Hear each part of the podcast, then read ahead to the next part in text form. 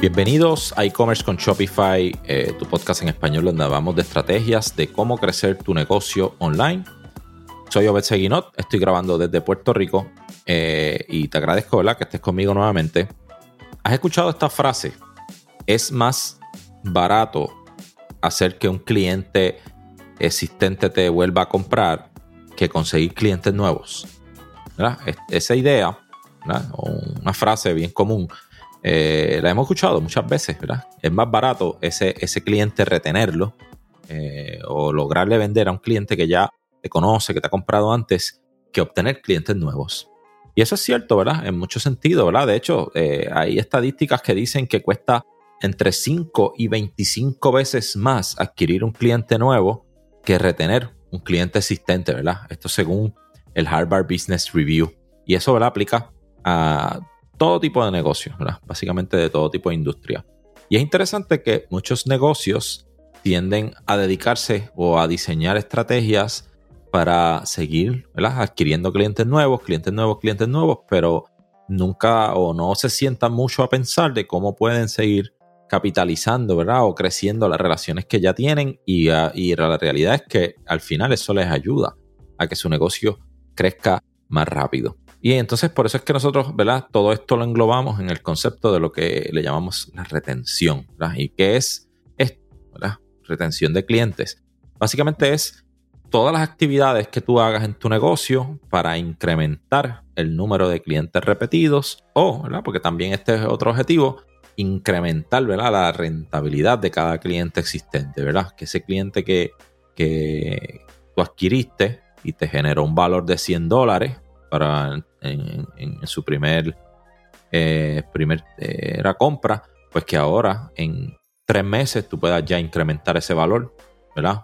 30, 40%, y luego en un año probablemente te pongas como meta duplicar ¿verdad? el valor inicial. Quizás que se convierta en un cliente de 200 dólares en 12 meses. Esas son ideas de cosas, ¿verdad? O métricas que a veces se pueden impartir, ¿verdad? Y que podríamos estar hablando de ellas en, en un futuro episodio. Pero fíjese, eh, es interesante que estas estrategias de retención, ¿verdad? Son, son importantes para todo tipo de negocios, pero, ¿verdad? Hay algunos negocios que pueden enfocarse más en estas estrategias y que otros, ¿verdad? Y pues tenemos que ver que están, ¿verdad? Como mencionamos anteriormente, las estrategias de adquisición, ¿verdad? Para diferenciarlo, ¿verdad? Estas estrategias de adquisición, cuando usted busca clientes nuevos. Personas que no conocen quién es su negocio, quién es usted, cuál es tu marca, ni qué ofrece, o probablemente que te haya escuchado, pero No, no, no ha sido un cliente todavía. Y básicamente ese, esos son esfuerzos ¿verdad? De, de adquisición. Tú, tú, buscas adquirir ese público nuevo. La retención, pues, es retener a ese, ese cliente ya y maximizarlo. Y entonces, dependiendo de la etapa en que se encuentra tu negocio, es cuánta importancia tú debes darle a este tema de la retención. ¿Sabías que Shopify no puede ayudarte a recuperar tus datos perdidos por algún error humano? Rewind realiza automáticamente una copia de seguridad de tu tienda todos los días para que tengas la tranquilidad de que todos tus datos están seguros. Búscala en la tienda de aplicaciones de Shopify como Rewind, R-E-W-I-N-D. Dale reply a alguno de los emails de bienvenida y menciona este podcast para extender tu prueba gratis a 30 días.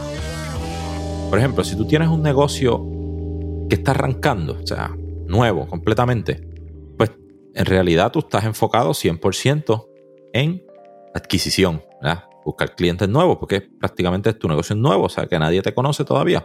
Así que ese debe ser tu enfoque. Pero una vez ya tú estás ganando tracción, ¿verdad? Ese negocio, quizás estás teniendo una, cinco ventas por semana, pues ya ahí tú debes darle, a empezar a darle atención, ¿verdad? Si fuéramos a verlo eh, entre qué porcentaje debes dedicarle a cada una de las actividades, pues quizás puedes dedicarle 85% de tus recursos, tiempo y capital o, presupuesto. Así que eh, estamos hablando de que cuando tú tienes un negocio empezando, pues 100% de tu esfuerzo debe ser al tema de la adquisición. Ahora, cuando ya tú tienes un negocio que está ganando tracción, pues ya ahí puedes ir empezando a mover parte de ese presupuesto a ese esfuerzo. Por ejemplo, 85% se lo puedes dedicar a la adquisición y 15% ¿verdad? a la retención. Si ya tú tienes un negocio donde estás vendiendo todos los días, consistentemente, ¿verdad? Tienes ya una venta todos los días, pues ya ahí puedes ir moviéndote, mira, un 70% a la adquisición, 30% a retención. Eh, ya tienes un negocio establecido, estás generando 10 ventas por día, pues mire, ya ahí probablemente puede ser 50-50. 50% eh, a cada una de estas actividades.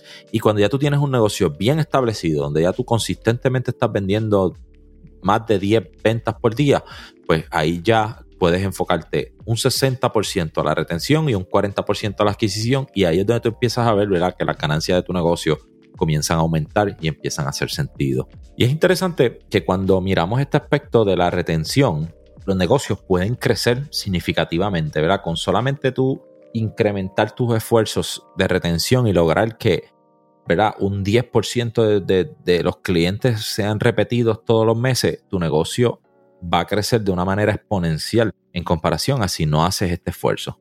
Y es bien interesante que ahora este tema de la retención depende mucho también de qué tipo de producto o servicio ¿verdad? tú vendes. ¿Por qué decimos esto? Porque mira, si tú vendes quizás, eh, pensando en, un negocio que venda muebles, pues probablemente esto no es un tipo de compra que las personas hacen recurrentemente. Así el hecho de que tú puedas vender un muebles para el hogar, pues esta compra la persona lo hace una vez cada cierta cantidad de años. Así que probabilidad de que la persona vuelva a comprarte no es tan alta. Por eso quizás en ese sentido, ese tipo de negocio, pues ya siempre está enfocado más en el tema de la adquisición y entonces utilizan lo que son los testimonios y los reviews y, la, y, lo que han hecho clientes pasados para siempre seguir adquiriendo eh, estos productos nuevos. También a veces tenemos productos de, de, poco valor, ¿verdad? Y entonces, eh, o buscado bien competidos, eh, vendes quizás accesorios para celulares, que, las personas, ¿verdad? Este, no, no, no siempre crean una afinidad con, con, una compañía o marca ese tipo de productos, pues casi siempre, ¿verdad? Se enfocan más en temas de adquisición.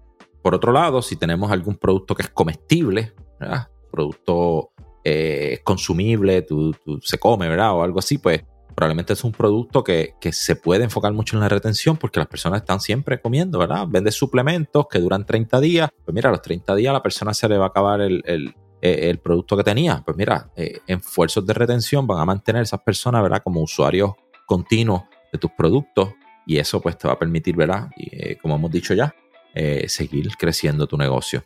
Eh, así sucesivamente, ¿verdad? Diferentes tipos de negocios se benefician de estos esfuerzos de retención. Lo importante es que entiendas este concepto de retención versus adquisición, ¿verdad? Y que entiendas que ese concepto que mencionamos al principio es más barato venderle a un cliente existente que adquirir clientes nuevos. Así que siempre dale atención a esos clientes para que realmente tu negocio crezca. En otro episodio vamos a estar hablando de métricas específicas que aplican al comercio electrónico que te pueden ayudar a medir dónde estamos en este esfuerzo de retención. Así que, pues esto los dejo.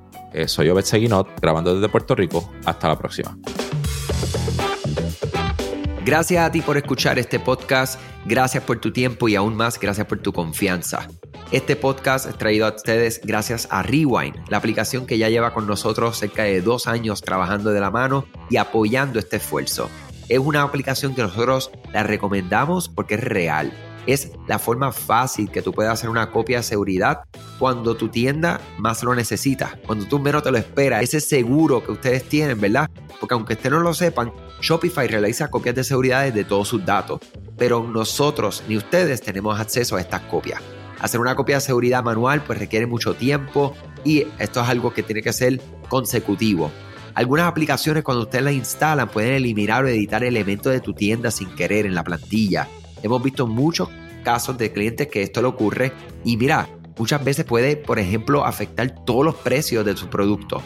La gente también puede cometer errores si eres tú o contratas a un tercero y hace un error en código.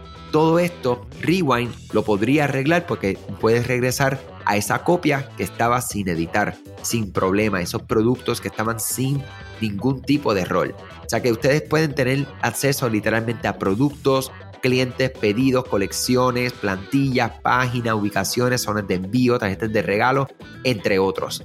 Visita la tienda de aplicaciones Shopify, busca Rewind, la instalas, empieza desde 3 dólares mensuales dependiendo dónde está tu tienda online ubicada ahora mismo en volumen y eh, cualquier cosa que ustedes necesitan, nosotros estamos a la orden para una consultoría libre de costo. Nos conectamos y hablamos de tu tienda y cómo Rewind puede ayudarte a ti.